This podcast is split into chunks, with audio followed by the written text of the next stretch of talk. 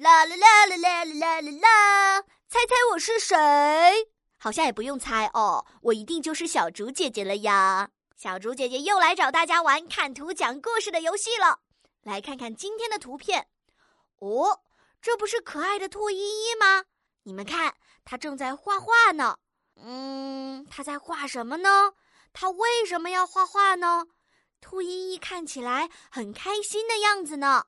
哎。是谁给兔依依戴上了漂亮的小帽子，穿上了可爱的小裙子呢？我也想要一顶这么好看的小帽子。亲爱的小朋友们，请先点击暂停播放按钮，开动你们的小脑瓜，到留言区里跟小竹姐姐说一说你想到的故事吧。